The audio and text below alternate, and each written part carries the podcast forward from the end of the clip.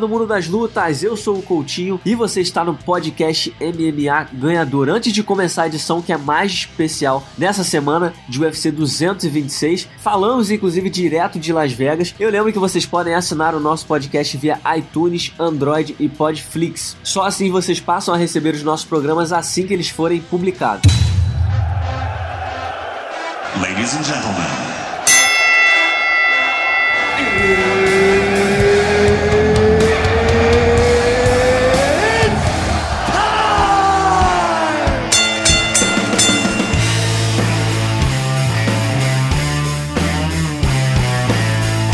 Então vamos lá, para começar essa edição especial, falo direto de Las Vegas e tem um parceiro, meu amigo aqui de cobertura, Rafael Marinho do combate.com, tá aqui comigo direto de Las Vegas também para essa cobertura especial do UFC 226 e da Semana Internacional da Luta. Tudo bem, Marinho? Tudo bem, Coutinho? Mais uma vez aí no teu podcast, prazer, obrigado pelo convite. Dessa vez em edição especial, né? Edição especial, é essa resenha em loco, né? Ou em louco, né? Já que a gente tá trabalhando igual maluco aqui. Marinho, para começar, a gente há pouco a gente teve na, a gente cobriu o tapete vermelho, né, do Oscar do MMA. Nessa semana acontece a premiação da revista Fighters Only, que premia aí os melhores do ano, né, o MMA, o Oscar do MMA. E para começar, como destaque, a gente teve aí a Jenny Andrade ganhou pelo segundo ano consecutivo como Ring Girl do ano, única brasileira que conquistou um título na temporada mais uma vez, levantando a bandeira do Brasil aí. Mas os destaques reais foram aí Max Holloway como melhor lutador do ano e a Rose Namayunas como melhor lutadora do ano, segundo a votação popular. Queria saber se você concorda com essas, esses resultados, se acha que realmente o Max Holloway foi merecidamente o melhor lutador do ano e se a, Rose também mereceu esse título ou se tinha alguém que você acha que merecia mais. Bom, com relação ao Holloway, acho merecido, acho que a disputa dele ali era com o Whittaker dessa vez. O Demetrius Johnson a gente pode sempre considerar um grande candidato, mas acho que se a gente pegar os adversários, o nível dos oponentes que eles tiveram, acho que o Whittaker, que ganhou do Romero do Jacaré, e o Holloway, que ganhou duas vezes do Aldo, foram realmente os grandes nomes do ano. É, sem dúvida. Eu tava na expectativa aí que o Rafael dos Anjos pudesse conquistar esse prêmio, mas é claro, ele teria que ter vencido o Kobe Covington, que a temporada dele no ano passado foi espetacular, foi a estreia dele na categoria dos meio médio, bateu no Safedini, bateu no Neil Magny do Rob Lawler. Se ele vence o Kobe Covington, acho que não teria nem discussão, ele seria lutador do ano, mas ele acabou perdendo pro Kobe Covington e abriu espaço aí pro Max Holloway. Acho que valeu, acho que valeu o Max Holloway vencer, como você bem lembrou. Demetri Johnson enfrentou nenhum lutador muito expressivo, como sempre, né? A categoria dificulta a vida dele. E o Robert Whittaker pecou, né? Pela falta de, de atividade. Mas em relação a Namayunas, também bastante merecido o, o, prêmio dela? Também merecido. Acabou com o reinado da Ioana, forma contundente, ganhou duas vezes. De formas diferentes, né? De formas diferentes. E acho que a disputa ali podia ser com aquele Cyborg, mas a Cyborg passa pela mesma situação do Demetrius Johnson, né? Campeão dominante, sem adversário a mais na categoria, tendo o UFC tentando encontrar pessoas para ela enfrentar que possam fazer frente a ela. Então, pela surpresa da Namayunas, ela mereceu. Outro prêmio interessante dessa noite foi a vitória do Francis Ngannou. Eu até me surpreendi, né? Não sei você, mas eu, eu achei que o cara, como ele vai enfrentar o Derrick Lewis no sábado, achei que ele não fosse nem aparecer na premiação, mas ele tava lá tranquilão, disse que não tem por que ele se privar desse tipo de evento, compareceu ao Oscar do MMA e levou para casa o prêmio de nocaute do ano, um nocaute, a traulitrada, né, que a gente chama, uma pancada espetacular que ele acertou no Alistair Overeem, que tem que agradecer a Deus por estar vivo depois dessa bomba que ele tomou. Mas Francis Ngannou teve, teve vários concorrentes aí nessa disputa. O que, que você achou desse, desse nocaute do ano? Você acha que é justo? Eu, eu já achei justo. Eu acho justo. Acho que podia ganhar também o prêmio de tentativa de homicídio do ano, que ele quase matou o Overeem. Mas acho legal, ele, né? acho legal ele ter aparecido lá, até porque não é, é, um peso pesado, não precisa se preocupar com o corte de peso, como outros atletas aí de outras categorias. Então foi legal, ele tava de bom humor, conversou com todo mundo lá. Inclusive apostou na França campeã da Copa do Mundo, hein? É verdade. Francis Ngannou que acompanha futebol e deve ter torcido pra França porque ele fala francês fluente, né? Ele tem uma ligação especial com a França. Ele falou, ele falou também, não sei se ele chegou a falar na entrevista contigo, mas ele falou que a França tem um, eu nem entendi isso, não sei nem se eu entendi direito, mas eu entendi ele dizer que a França tem um, tem um leão como mascote, alguma história dessa. A França é o leão e eu sou o leão também. Acho que eu entendi errado essa tradução. Né? é, pra gente aí não falou nada parecido com isso, não. É, pois é, mas o Francis Ngannou apostou na França aí como campeão na Copa do Mundo. A gente espera que ele esteja bem errado, né? Brasil na cabeça, né? Com certeza.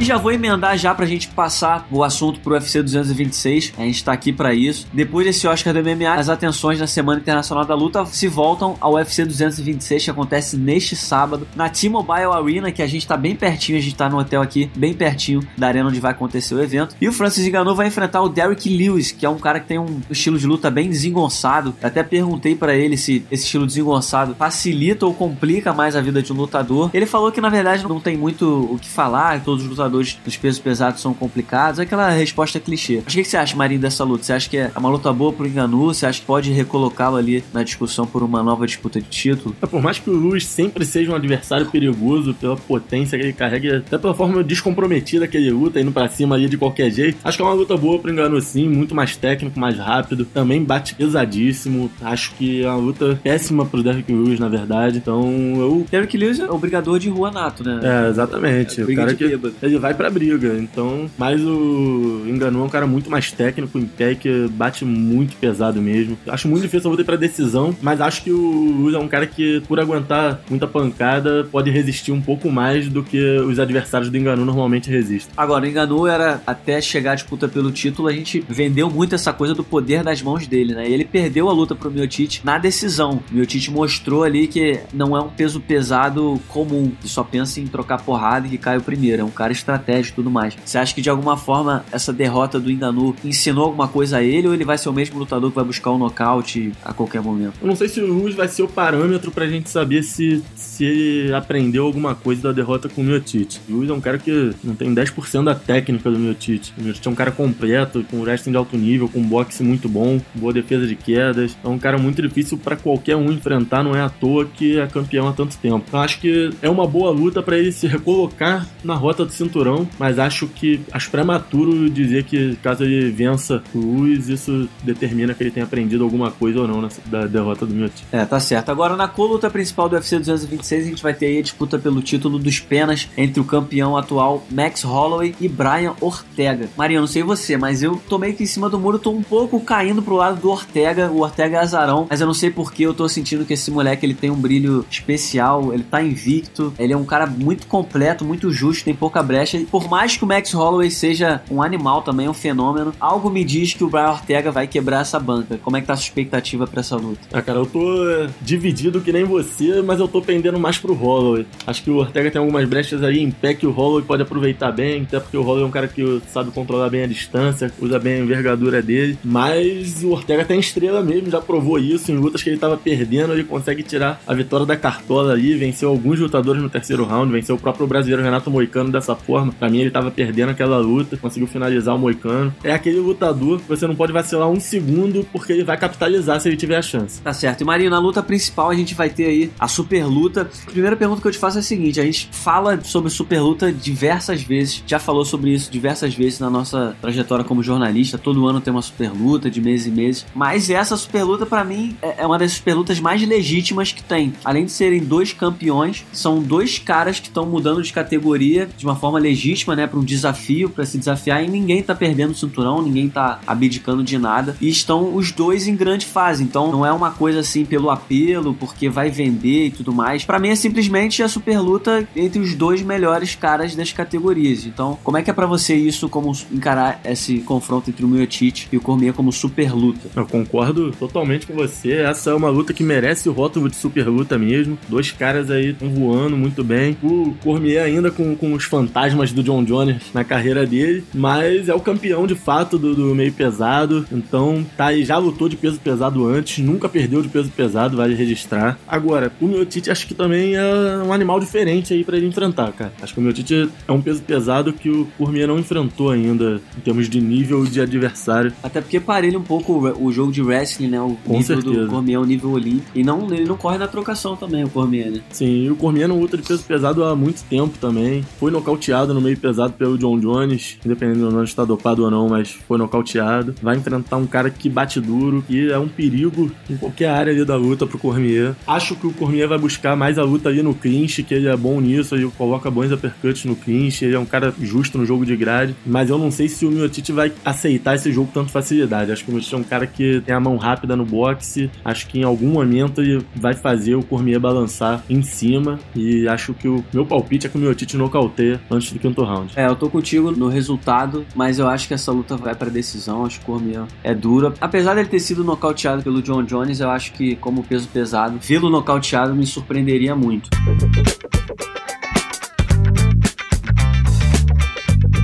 Mas agora, Marinho, pra gente finalizando o nosso papo, queria uma pergunta especial para cada um. Primeiro, falando do Miotite. Miotite tá chegando para essa luta com três defesas de título consecutivas. Já é um recorde como campeão, já é o maior campeão da história do UFC por números. Mas eu queria saber de você. Dá pra gente considerar o Miotite o maior peso pesado da história do UFC? A gente sabe que tem nomes como Ken Velasquez, Rodrigo Minotauro, Fabrício Verdun, Junior Cigano, mas como campeão ninguém fez o que o Miotite fez, né? Mas, por outro lado, o Miotite não tem o mesmo brilho que os outros caras. Como é que você avalia essa coisa dele, nos números, ser o maior de todos os tempos, mas talvez não ter o reconhecimento que ele merece. Como é que você olha para ele? Essa questão de ser o maior ou não ser o maior é uma questão sempre subjetiva, né? Não vejo problema algum em apontar o meu título como o maior peso pesado da história do UFC, tem feito por onde, e talvez ele não tenha esse reconhecimento justamente pelo estilo dele fora da luta do que dentro da luta. Porque ele é um é. peso pesado nocauteador. Já nocauteou, já nocauteou o Verdun, nocauteou o Wolverine. Ele é um cara, ele não é um cara que ganha amarrando, é um cara cara que faz boas lutas normalmente. Então acho que é mais essa questão dele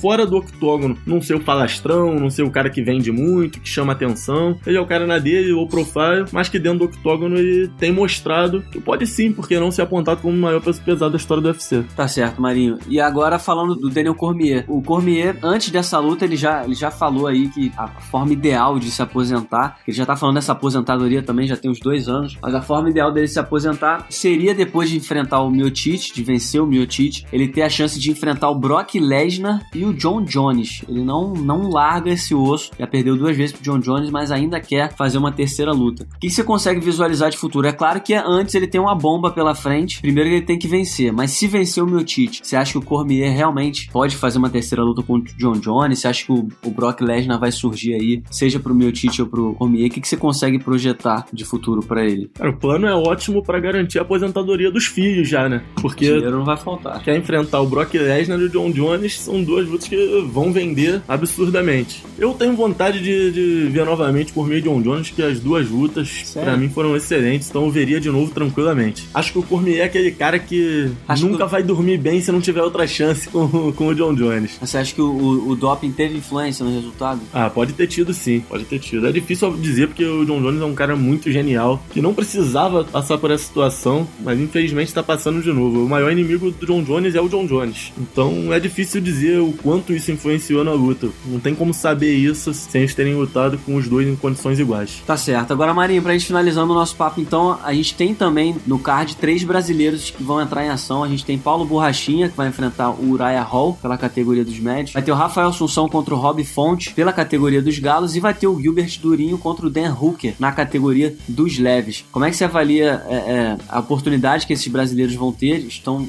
um card grande. O Rachinha pode mais uma vez chamar atenção no mundo. Gilbert Durinho pode placar a segunda consecutiva. E o Rafael Assunção pode continuar vencendo e, quem sabe, falando as palavras certas, conseguir uma chance pelo título. Como é que você avalia a participação brasileira nesse UFC 226? Acho que o Gilbert Durinho é quem tem a luta mais dura entre os três brasileiros. Essa luta contra o Hooker é uma luta bem perigosa para ele. O Durinho avaliou bem ao dizer que é uma luta que pode colocar um dos dois ali no top 15. Eu acho que realmente pode, mas é uma luta difícil pro brasileiro. Dos três, eu acho que é a luta que tem o casamento aí em termos de estilo mais complicado. Apesar do Durinho tá mostrando muita evolução na parte em pé, vem de dois nocautes, mas é uma luta bem arriscada. O Borrachinha eu acho que tem um casamento de luta excelente para ele. O UFC tá cuidando do Borrachinha com carinho, carinho. dando os adversários certos para ele subir. Vai enfrentar um cara que é um striker, mas que não é um striker com tanto volume de golpe. É o cara que tu pode surpreender num contragolpe, mas que já acusou golpes duros em outras lutas. E o Borrachinha é um cara que bate muito pesado, que anda para frente, principalmente no começo da luta. Então acho que é uma luta boa pro Borrachinha poder subir na categoria, se firmar de vez aí entre, entre os top 10 aí da divisão dos médios. O Assunção é um cara que é uma luta chata para qualquer adversário no peso galo. Cara estratégico que segue o plano de luta dele sempre arrisca e vai enfrentar um adversário que ele sabe o que esperar do Rob Fonte. O Rob Fonte é o cara que vai buscar a luta em pé, que é um cara que tem a mão pesada, que é nocauteador, que trabalha bem o boxe, mas que não tem nada que surpreenda tanto o jogo do, do Assunção. Agora, Quanto à questão do Assunção poder chegar numa disputa de título, eu conversei com ele hoje e ele falou que vai mudar a postura dele. Vai pedir a luta pro Dana, vai pedir para disputar o cinturão. Aleluia. Falou que é a hora de cobrar o patrão, de ter uma postura mais firme, parar de aceitar adversários que estão tão abaixo dele no ranking. Que ele vem numa vitória contra o Matthew Lopes, que é um cara que tinha acabado de entrar no top 15, agora nem top 15 é mais, vai enfrentar o Rob Fonte, que é o número 11 da categoria, e o Assunção é o número 3, com 3 vitórias seguidas, 10 vitórias nas últimas 11 lutas e ninguém fala dele. Ele ganhou do Marlon Moraes tem cerca de um ano, e o Marlon Moraes hoje é cotado para disputar o título, todo mundo faz lobby por isso, e esquecem do Assunção, que tá aí sempre nas cabeças. Ele se deixa ser esquecido também, né? Complicado. Sim, com certeza.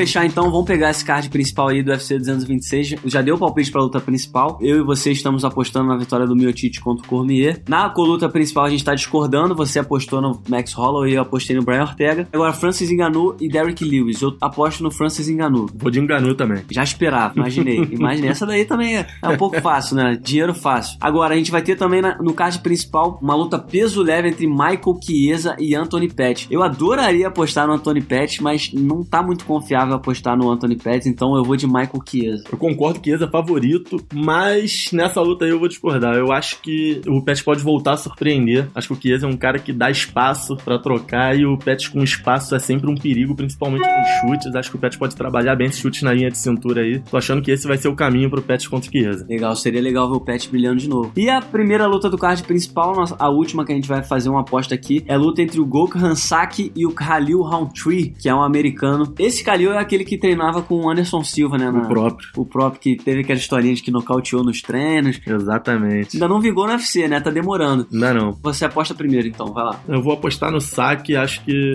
o UFC que é justamente isso, usar o Calil de escada pro saque. O saque é um cara reconhecido pela sua trocação de altíssimo nível. O UFC tá trabalhando ele aos poucos para ele ir subindo. Tratando com carinho como trata o Borrachinha. Acho que é um cara que Potencial. já já a gente vai ver na, nas cabeças, mas que já mostrou várias brechas no jogo, que é um cara que surgiu há pouco tempo no MMA. Na luta contra o Frankenstein, se eu não me engano, Frankenstein chegou a ameaçar ele antes de ser nocauteado, falhou ali na estratégia, então mostrou que tem brechas para serem exploradas. Mas o Kaiu é o cara que provavelmente vai fazer a luta que o Saki quer, que é a luta em pé. É, tô contigo, também tô apostando na vitória do Saki.